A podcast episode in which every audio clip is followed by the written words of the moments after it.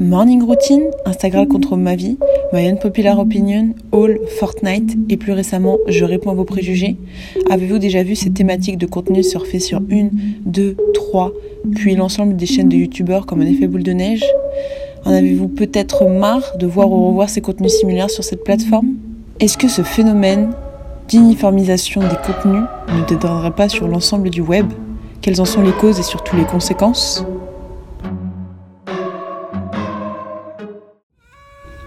Bienvenue sur Sans filtre, le podcast qui décrypte la société, les médias et l'influence. Le podcast sera découpé en trois parties. La première partie qui fera référence au contexte, donc du coup les causes de ce phénomène, puis s'en suivra les conséquences, quel impact cela a sur la société, et enfin nous nous intéresserons directement aux solutions possibles pour faire évoluer cette tendance, ce phénomène, et faire changer la mentalité des choses. Vous avez peut-être entendu parler de ces thématiques tendances qui touchent YouTube ou Instagram. Instagram contrôle ma journée. Exemple, thématique de YouTube devenue tendance cet été en 2018 et repris de nombreuses fois par de nombreux youtubeurs. Enjoy Phoenix, Je ne suis pas jolie, Caroline, pas mal de youtubeuses beauté. Le principe c'était pendant 24 heures. Euh, ils devaient écouter leurs abonnés Instagram, faisant ce qu'ils leur demandent grâce à des sondages réalisés tout au long de la journée. Je parle de YouTube pour débuter ce podcast, cet épisode, mais ce phénomène de tendance est valable pour tous les réseaux sociaux. Couleurs pastel, fond coloré similaire, ton friendly, titre clickbait, magique qui vous feront gagner mon merveilles. Vous savez, ces pièges à clics comme le classique, euh, je prends comme exemple l'astuce secrète pour gagner 1000 euros en 24 heures. Tout le monde publie de la même façon sur le même sujet avec le même ton. C'est la standardisation du contenu qui touche même une grande majorité de la toile. Mais en y réfléchissant bien, ce phénomène n'est qu'un exemple parmi tant d'autres est-ce qu'il ne traduirait pas un manque d'originalité des créateurs de contenu subi par une pression de l'audience et à vouloir toujours plus de contenu de qualité vis-à-vis de leur attente poussée, notamment par l'évolution de la plateforme et la concurrence qui devient féroce Mais quelles en sont les causes? Première cause notamment, c'est la pression du contenu bankable. Pourquoi? Car en étant chaque jour sursollicité et exposé à des milliers de messages, notre attention a été cannibalisée et est devenue une denrée une denrée rare et précieuse. Et cela, certains éditeurs et créateurs de contenu l'ont bien compris. En fait, ils sont conscients que pour séduire l'internaute et du coup intéresser euh, à visionner leur contenu, beaucoup se, sont laissés tenter au clickbait. Donc ce que je vous ai dit un petit peu plus haut, cet article un petit peu piège à clic ou putaclic, euh, au titre un petit peu sensationnel qui vous, propose monts et merveilles, dans l'espoir de du coup de piquer votre curiosité et de capter votre attention le plus long possible.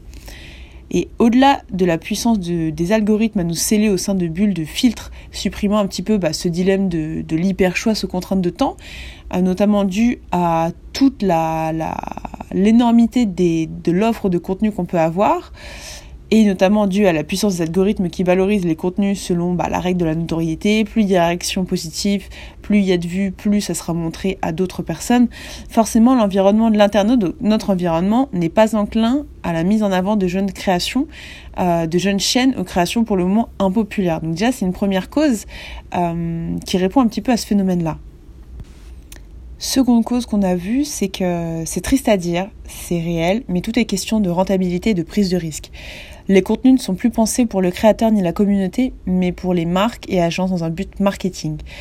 En fait, ils recouvrent un petit peu ça d'une crème éditoriale pour que ça passe mieux. Les contenus sont majoritairement réalisés dans un but marketing et non pas euh, pour objectif de partage, d'altruisme. Ce qui est différent de l'Internet du début où les gens vraiment postaient pour partager. L'objectif étant de réaliser de bonnes performances pour valoriser leur influence auprès des marques. J'ai touché X de personnes sur ma vidéo qui a fait XX de vues, du coup je vaux tel type de, de budget. C'est difficile de sortir de ce système puisque l'appât du gain est plus fort pour certains et nombreux sont victimes de ce manque d'originalité. Donc les créateurs s'inspirent, copient et reproduisent, maquillent même de nouveaux projets qui ne sont en fait que des vieilles recettes marketing réchauffées qui ont pour seul but d'atteindre votre porte-monnaie, de monopoliser votre attention et de vous habituer à consommer des contenus courts et simples requérant peu d'efforts de concentration. Les conséquences de ces phénomènes-là, de ces causes-là, se font ressentir notamment sur la créativité et la culture.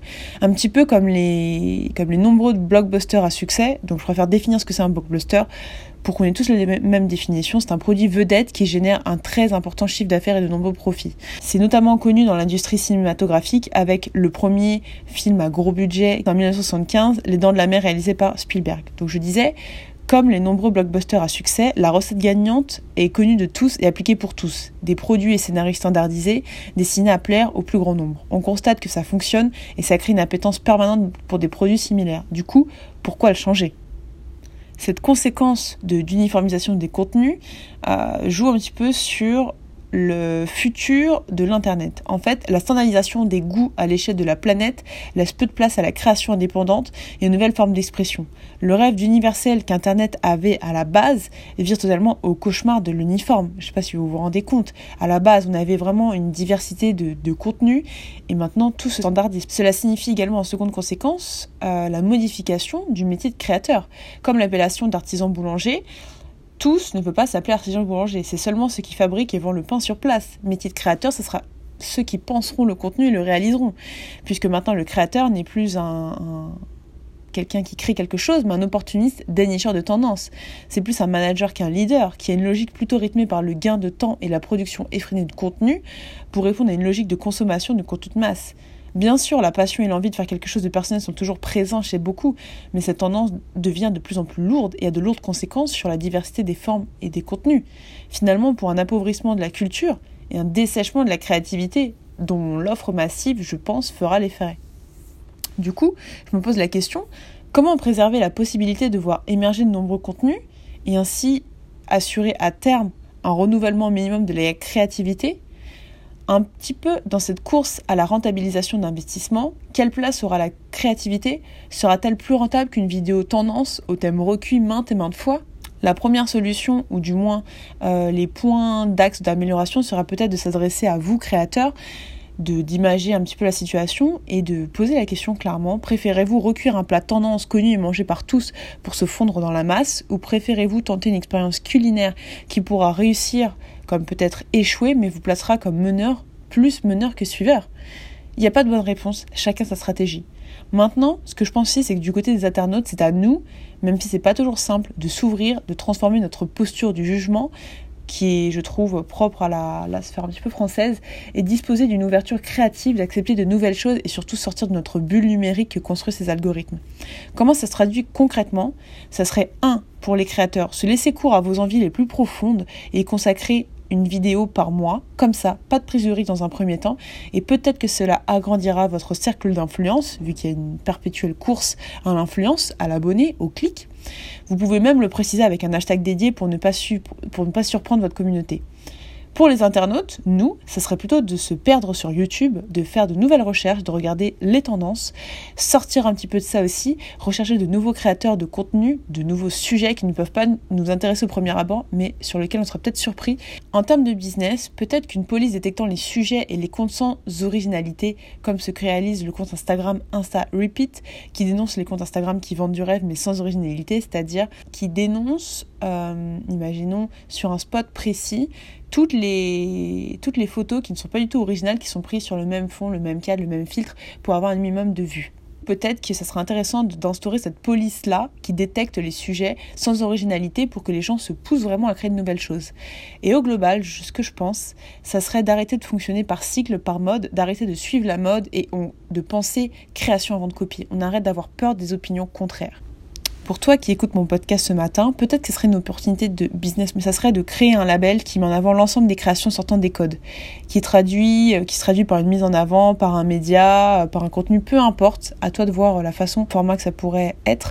Mais du coup, ça serait un, contre-pied au YouTube Rewind, en fait, une vidéo clairement qui retrace l'année YouTube et met en avant seulement les vidéos qui ont fait le plus de bruit durant l'année. Mais ça serait de mettre en avant, de par un label, la création à l'état pur.